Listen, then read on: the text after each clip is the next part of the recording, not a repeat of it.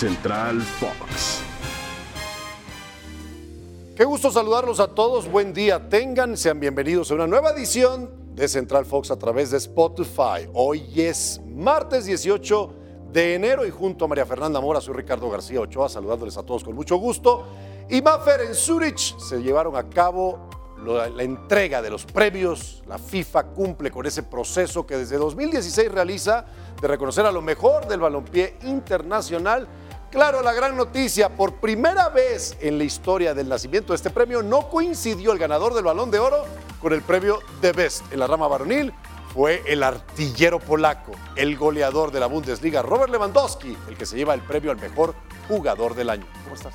Ricardo, qué placer saludarte. También muy buenos días a todos los que nos escuchan a través de Spotify. Usted no me ve, pero yo quiero que Ricardo García dé fe y legalidad de lo que les voy a decir. Tengo una sonrisa en el rostro porque yo estaba muy indignada, y ahora hablo a título personal, de que a Robert Lewandowski no le hubieran dado el balón de oro. Y para mí esto significa una cierta reivindicación que le otorguen el galardón de The Best porque lo votan los propios jugadores, es decir, tu propio gremio te reconoce y está indicando que eres el mejor jugador del mundo. Me da muchísimo gusto por el polaco, pero yo te pregunto, Ricardo, y este es un tema que queda votando, incluso hice una encuesta en mis redes sociales y la gente no parece estar de acuerdo. ¿Es una compensación por no haberle dado el balón de oro o te parece que son eh, premios distintos y no hay por qué comparar? Tú acabas de mencionarlo, el proceso de selección es diferente para el balón de oro en esta ocasión para el premio de BES. Fueron sus colegas los que lo eligieron y los que lo reconocen como el hombre que impuso el récord de goles en la Bundesliga, eclipsando lo hecho por Gerd Müller con 41 anotaciones en ese año futbolístico dentro del, del balompié alemán. Y yo considero justo que se le reconozca porque es un hombre que lamentablemente con su selección no ha podido brillar más allá de la Eurocopa, que es el torneo en, que, en el que Polonia participa, pero no lo hemos visto en Copa del Mundo. Y por otra parte, el que sabiendo que fue Messi el ganador del balón de oro, mm, quizás sin los méritos que sí tiene Robert Lewandowski, se le haya entregado entonces a él este reconocimiento que otorga la FIFA. Ahora, el fútbol es un juego de conjunto. Robert Lewandowski no cuenta con las mismas armas que Messi o CR7 en el tema de selecciones. Una Polonia que, dicho con todo respeto, en el continente europeo, pues es de las selecciones débiles y difícilmente ya a su edad le tocará brillar con el conjunto nacional. Ahora, siguiendo con el tema de The Best, Alexia Putellas, nada que discutir ¿Mm? que le otorguen el galardón en la rama femenil, pero a mí algo que me llamó muchísimo la atención es el 11 que conformaron como eh, el mejor de la categoría femenina porque aparecen jugadoras como Alex Morgan, Marta y y tenemos otras ausencias importantes como la de Sam Kerr, como la de Kirby. Entonces pareciera que el 11 es por trayectoria y no por cómo lo hicieron en el año futbolístico. Sinceramente, digo, entiendo que lo votaron las colegas, pero yo, Ricardo, te juro, no le veo justificación ese 11.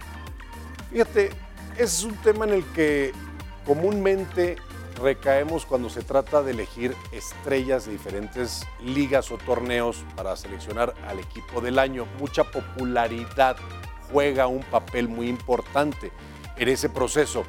En estos casos es muy similar.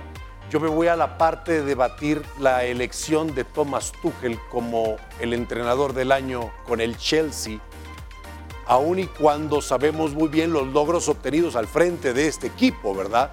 Sin embargo, hay por ahí otras cosas que pudieran entrar en materia de discusión cuando vemos el rendimiento de los Blues a comparación de los Citizens dentro de la Premier inglesa. Sí, totalmente de acuerdo. Creo que se van por este tema de la trayectoria, porque con todo respeto, Marta, entiendo, ha sido una de las jugadoras más brillantes en la historia del fútbol femenil, al igual que Alex Morgan pero Morgan no tuvo participación eh, prácticamente con el Tottenham, mientras que hay otros elementos que sí brillaron sobre el terreno de juego. Ahora me pongo mm, me gusta el jersey, ¿no? Las sombreras, me pongo el jersey de los Bucks. Yo soy eh, Tom Brady, tú eres Rob Gronkowski. Oh. Mando el pase hasta la zona de anotación. Y por favor, háblanos de los juegos de Comodín, que vimos cosas sumamente interesantes y algunos underdogs que se impusieron.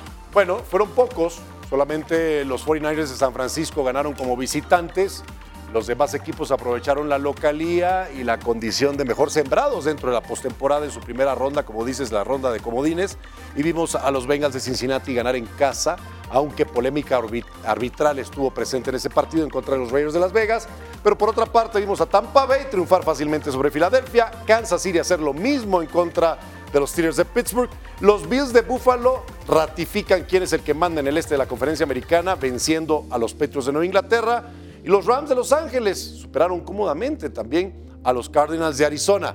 Green Bay está esperando en la Nacional, como Tennessee también lo hace en la conferencia americana y ya tenemos los duelos divisionales para el próximo fin de semana. Green Bay será anfitrión ante San Francisco que venció a los Cowboys de Dallas. Vaya tragedia en Dallas perdiendo en casa y terminando así su temporada. Pero también veremos en este caso a los Chiefs medirse a los Bills de Buffalo, una revancha de un juego de campeonato de la Conferencia Roja. Yo te tengo una pregunta. Leía muchísimos comentarios en las redes sociales eh, asegurando que Ben Roethlisberger se despide del emparrillado en lo más alto y la verdad yo no estoy de acuerdo. Creo que se tardó en decir adiós, pero quiero escuchar al que sabe.